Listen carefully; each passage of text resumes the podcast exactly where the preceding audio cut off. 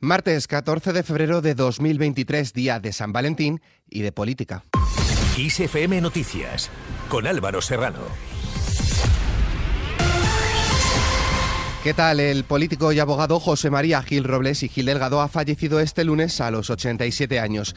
Gil Robles desarrolló a lo largo de su vida una larga carrera entre el derecho y la política europea, ya que fue eurodiputado del Partido Popular de 1989 a 2004, presidente del Parlamento Europeo de 1997 al 99 y presidente de la Fundación Jean Monnet para Europa. Por su parte, el presidente del Partido Popular, Alberto Núñez Feijóo, ha lamentado su muerte del político y abogado, de quien ha destacado que fue un gran defensor de la democracia y de los valores de la Unión Europea.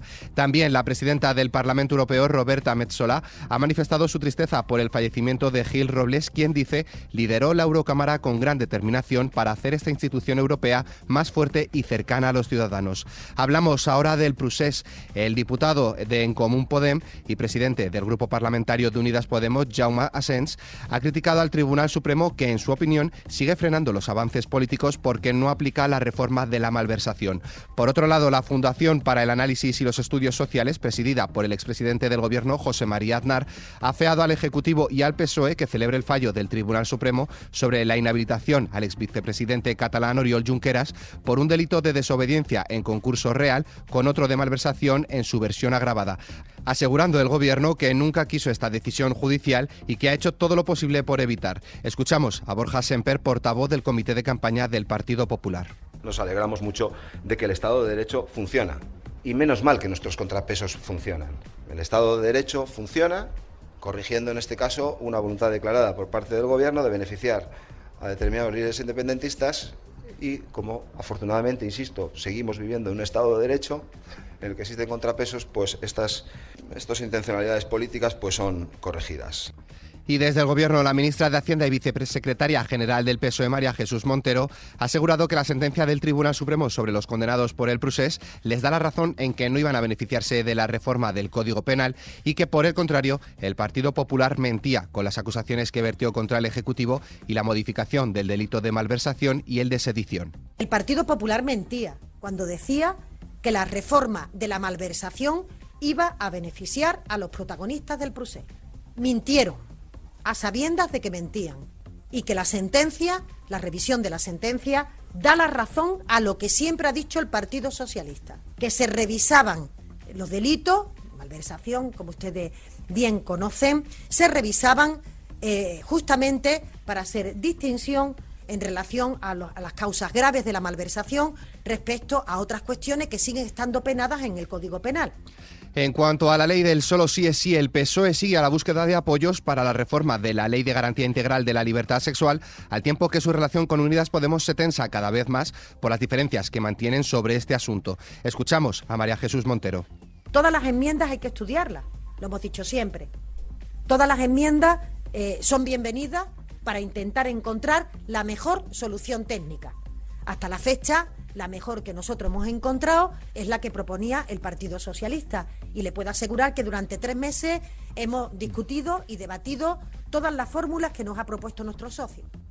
Y estas son las declaraciones de Irene Montero, ministra de Igualdad. Hay que sentarse cuanto antes y que hay que alcanzar un acuerdo cuanto antes para poder dar una respuesta unitaria, integral como gobierno, que podamos, por tanto, responder al sufrimiento de las víctimas que están viendo cómo hay algunos jueces que rebajan penas a sus agresores, también por la preocupación social de muchísimas familias, de muchísimas mujeres, pues cuanto antes nos sentemos mejor. Ya saben que esa es nuestra voluntad, así se lo hemos transmitido y cuanto antes nos sentemos, pues antes podremos llegar a un acuerdo. Por su parte, la delegada del Gobierno contra la violencia de género, Victoria Rosell, ha asegurado que habrá acuerdo entre Podemos y el PSOE para reformar la conocida como ley del solo si es sí y ha cuestionado la formación de los jueces en materia de feminismo y derechos humanos. Además, Rosell ha expresado que la causa de las rebajas de condena sea probablemente que haya faltado mucha pedagogía y que haya enfrente a mucha gente que no le guste un sistema de libertad sexual entre iguales. Además, el Partido Popular apoyará hoy en la mesa del Congreso la tramitación urgente de la proposición de ley del PSOE para modificar dicha ley, al tiempo que denuncia el retraso en la forma que atribuye a la pelea de gallos en el seno del Gobierno. Escuchamos al portavoz del Comité de Campaña Popular. Nosotros vamos a votar que sí mañana a la tramitación urgente de la proposición de ley del Partido Socialista, no porque le interese al Partido Popular, y queda acreditado que no vamos a hacer un juego partidista con esta materia, sino porque consideramos que le interesa, nos interesa votar sí por un sentido mínimo de decoro, un sentido mínimo de responsabilidad y un sentido mínimo de la necesidad de urgencia para modificar esta ley. Por otro lado, el Partido Popular ha respondido a las críticas de los sectores más conservadores, señalando que no considera el aborto como un derecho, aunque sí ven un modelo aceptado y aceptable de la ley de plazos de 2010 avalada íntegramente por el Tribunal Constitucional. Escuchamos a Borja Semper. Nosotros somos un partido que defiende la vida como, eje, como uno de los ejes fundamentales de nuestra posición política y creemos que es absolutamente compatible defender aceptar, en este caso, una sentencia del Tribunal Constitucional y creer que una regulación a través de los plazos de la interrupción voluntaria del embarazo es, insisto, perfectamente compatible con la defensa de la vida y con la defensa de la maternidad. Y esta es una de las posiciones de las que eh, históricamente y tradicionalmente ha defendido el Partido Popular.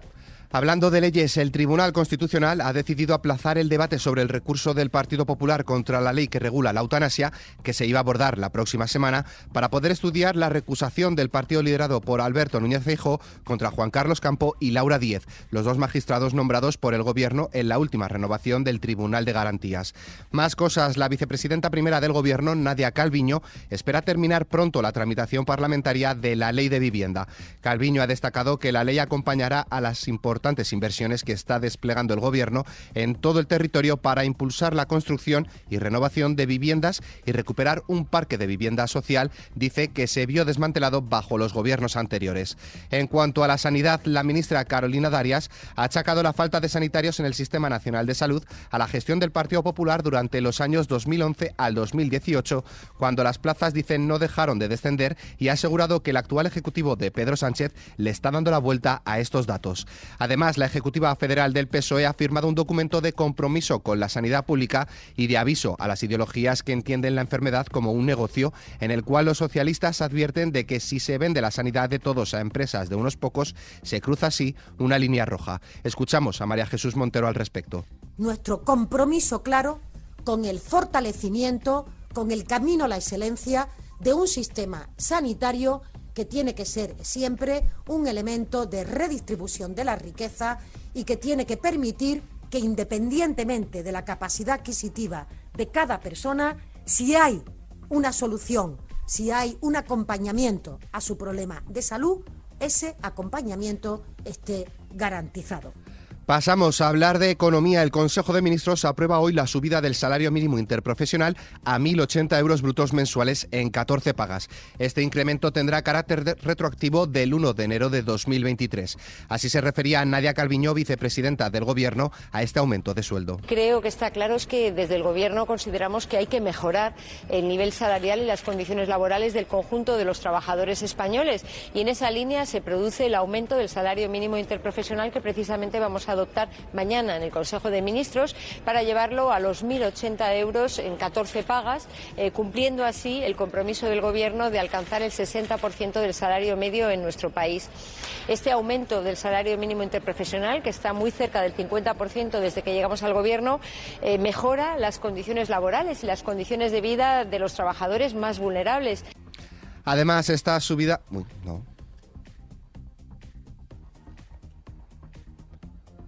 Quizá esta subida ayude a pagar las facturas. Además, el precio de la luz bajará este martes más de un 2% hasta los 140,6 euros el megavatio hora, su cuarto precio más alto del año, de acuerdo con los resultados de la subasta celebrada en el mercado mayorista. Pero España crece. La Comisión Europea calcula que la economía española crecerá un 1,4% en 2023, cuatro décimas por encima del 1% que auguraba el pronóstico de otoño, mientras que la previsión de crecimiento repunta hasta el 2% para 2023.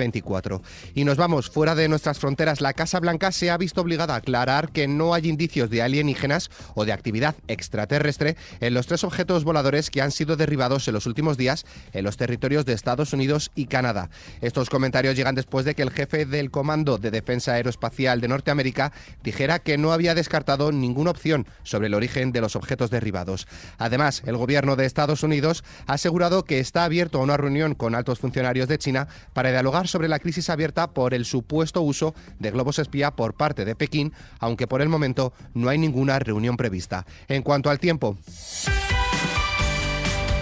Durante la jornada de hoy se esperan cielos nubosos sin descartar lluvias débiles en gran parte de la mitad sur peninsular y en ambos archipiélagos. En cuanto a las temperaturas, las máximas subirán en la mitad este y bajarán en el oeste peninsular. Las mínimas sufrirán un aumento de forma generalizada. Y en nuestra hoja cultural,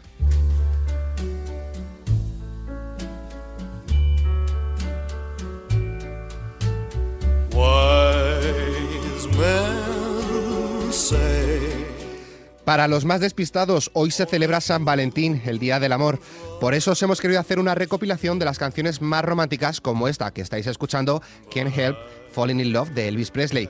Por si no estás en pareja, no te preocupes, también hemos preparado una selección para ti porque el amor propio también es muy importante.